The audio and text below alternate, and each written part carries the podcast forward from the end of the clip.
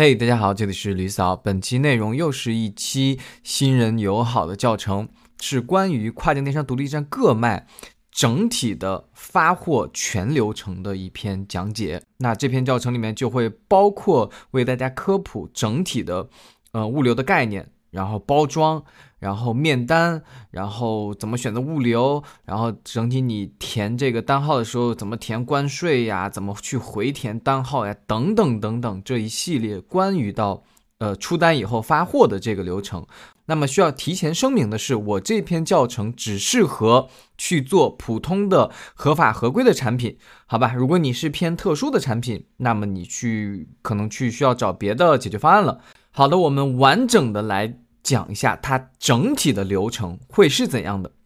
那针对大多数的咱们个买而言，它会分为两个大的阶段，对吧？我们出单前和出单后，其实出单前会关系到这个发货是哪些呢？第一步就是查询物流，我们需要根据自己的选品去找到相应相应的物流商物流的产品，因为每个物流商它有不同的物流产品。物流服务给到用户去选择啊，它有什么空运的，有海运的，然后有什么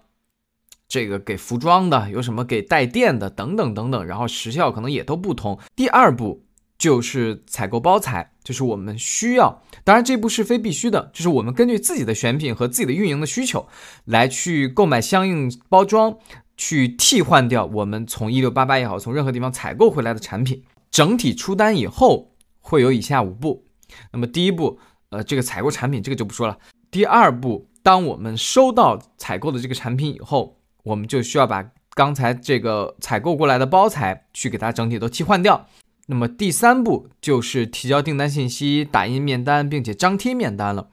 第四步，我们就需要在物流的平台去提交一个揽收的一个请求，那就会这个物流服务商他就会派一个这个别管是什么这个这个快递公司吧。就会来到你的这个家里也好，或者你的办公地也好，来去把你准备好的这个货物去发到这个物流商的他的这个仓库。那也有可能部分小伙伴的地区他是没有这个揽收服务的，这个具体要看你这个物流商，他就会告诉你，你可以自行把你的。这些准备好的这个产品寄到这个物流指定的一个仓库地址，也就是说，你比如说自己叫一个什么菜鸟果果也好，把你弄好的产品去发到这个物流的仓库里，它依然是可以接收产品，并且帮你去发到国外的。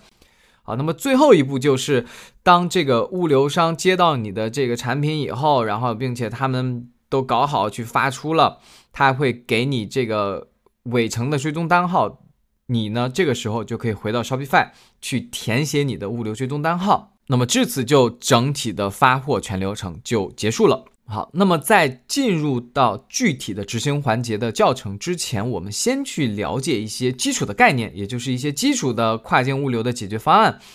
就像我刚才讲的，很多这种名词，新人可能看到以后都有点懵，我们就快速的、简单的讲一讲。首先，第一个就是很多很多新人爱问的，哎呀，什么是一件代发？这个一件代发能不能做？怎么做？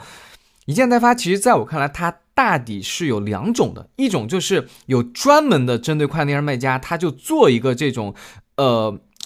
一件代发的货源平台。那第二种就是，其实我们自己已经选好了这个产品，选好了自己的供应商，只是通过合作的关系，我们慢慢的和他达成一种，你以后直接帮我代发掉就好，你不用再发到我的这个家里，不用再发到我的工作地了。我个人其实十分不推荐各卖新人去选择第一种一件代发的这种，呃，所谓的这种一站式的跨境电商供应链。那很多人其实可能会说，哎呀，其实这种一件代发它对于新人更友好，因为它的门槛比较低嘛。但是我的点就是在于，同学们，既然你已经选择成为一个个卖去做跨境电商独立站了。就你明白，你是奔着这个东西是有门槛来的，对吧？你否则你没门槛，你去做一全托管，你去做任何你都没有，你甚至去在国内做电商都可以。国内电商其实更没有门槛，对吧？那这个时候你有可能把你本来既得的一些优势再去磨灭掉了，好吧？当然这个是看每个人不同的玩法，你依然去可以去考虑一下，去看一下，对吧？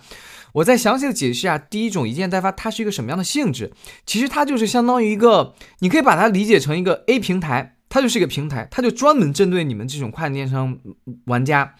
啊，我这边提供上千上万个货，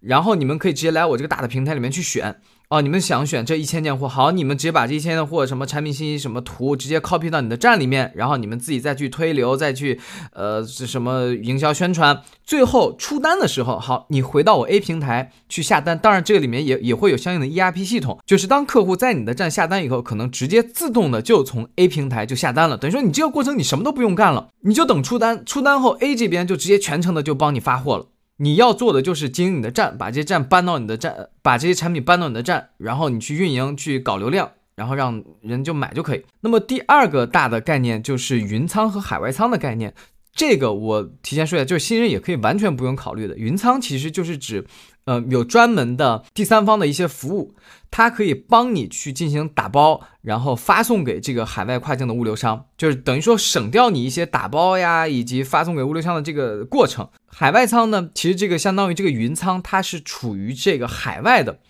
那就是相当于你整体把货物要寄到这个海外仓里去，然后他呢，同样的会帮你什么打包啦，然后发给你的这个海外的，直接发给海外的客户。独立站之所以前期根本用不到这个东西，就是成本太高了。你那点订单量可能一天几单、十几单、几十单，你自己一个人就在那打打包包不就行了吗？然后其他的很多名词就更多了，什么海运、空运、小包货代、巴拉巴拉乱七八虚拟仓。我的建议就是，社媒上会有茫茫多的这一类的名词出现，然后让新人可能会直接懵掉了啊，对吧？然后你就会看到有各种不同的服务商。我的建议是你什么都不需要管，你直接去联系那几家比较头部的物流公司足矣了，好吧？某图呀、某文呀、什么 SPX 啦，等等等等。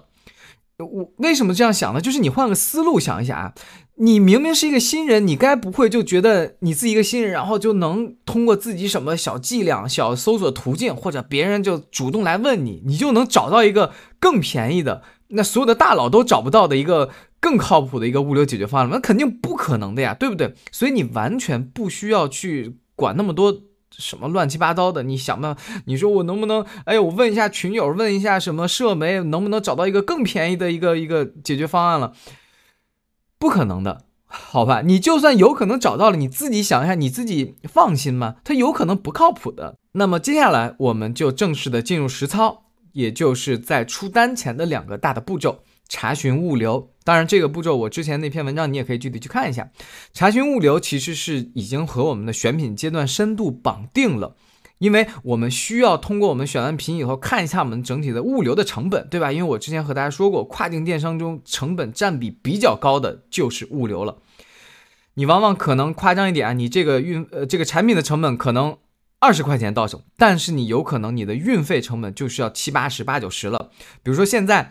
寄往美国的正常的这个运费，估计在一公斤都要到一百多块钱了。一公斤一百多块钱，你自己想想是什么概念？好吧，呃，整体查询物流的一个终极解决建议就是不用管那么多，你直接加上我上述告诉你这几个核心的主流的物流公司的一些相关的销售员，问他们要报价单，以及和他们直接问，电话问、语音问也好，还是文字问也好，哎，你告诉他们你们产品是什么，呃，然后我。需要发你们这个旗下有哪些产品？我这个发哪个产品服务比较好？价格大概是多少？你直接和他问就可以，好吧？那怎么去找到这些销售？你要么去上他们的官网，你要么就是直接通过社媒去搜索这类什么某图呀、某文，他们很有很多人在那边发帖招揽生意的。好，那么第二步就是进入我们的一个非必须项的采购包材，当然。从于我而言，我个人觉得各卖做独立站，这个反而是要成为一个必须项的，就是你反而要通过这些小的运营的一些小技巧呀等等，来去增强你作为独立站的一个优势。好，我接下来去具体讲一下。比如说，很多人就会问，哎，我这个一六八八采购回来的产品，我要不要换个包装呀？就反正都是一个快递袋子过来嘛，我直接啪面单一签撕，然后换成我这个发往海外的面单不就行了吗？当然可以，你这样完全没问题。我提前给你的答案，所以我就说这是个非必须选项。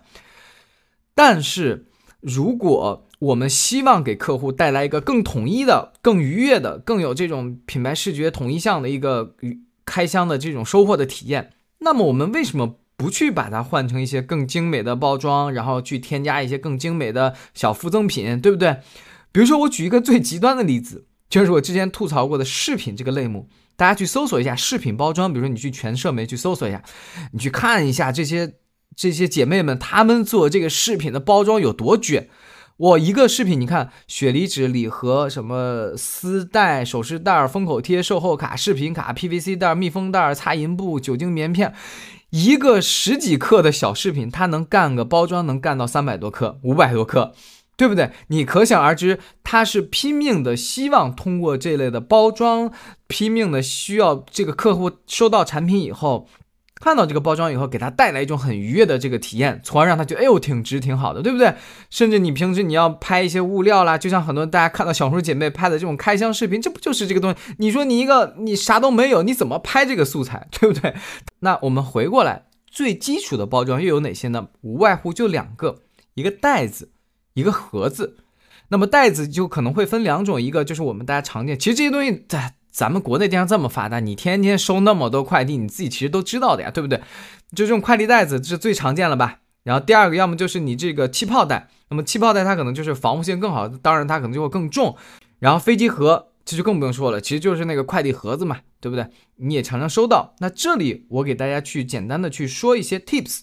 那么整体而言，部分产品它可以单独只选袋子的。比如说一些床上用品啊，什么枕头呀等等，你就是单纯套一个袋子，对吧？然后发出去。当然，这个袋子你可能选最结实的呀，选成气泡袋呀，就按你的需求，对吧？其他的产品，你比如说你可能必须要用到这个盒子了，那么这个时候你可能盒子外面最好再再套一个快递的袋子。一开始可能新人不好估尺寸，那么你可以直接问这些店铺去说，哎，我想买样品，就他会给你寄每个尺寸一个给你寄过来，然后你到时候。照着按你的产品打包一下试试，然后第三个就是定制。呃，我可能不是很建议新人去完整的定制一个所谓这样的包材，比如说这个，他就说，哎，我可以把你的快递盒子上去直接印字儿什么的，像这种它的起订量会很高很高。然后，但是我们却可以有更低的成本的定制解决方案，比如说我们用定制的胶带，比如说我们用定制的贴纸。比如说，我们用定制的这个印章，那这些可能都会比这个直接你光定制这个飞机盒，然后上面打一些字儿，会来的性价比更高。那比如说定制贴纸，它就是正常的撕下来一个贴纸，然后你就贴在你的盒子上，这不就相当于你的品牌标识了吗？那定制印章一样的。那么第四个点就是我刚才讲到的，呃，整体的物流费用会很高，所以大家千万要注意，不要过于臃肿和冗余，除非你是做饰品的，你就是靠这个各种包装来去炫。对吧？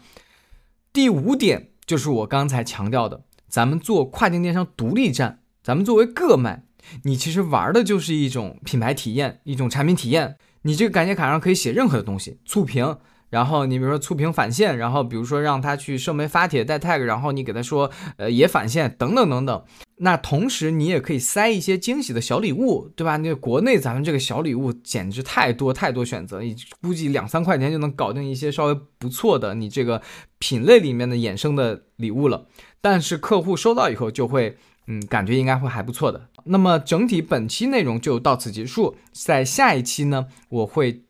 全部的讲一下出单之后的完整的流程，好吧？希望大家关注李嫂，专注贝哥，拜拜。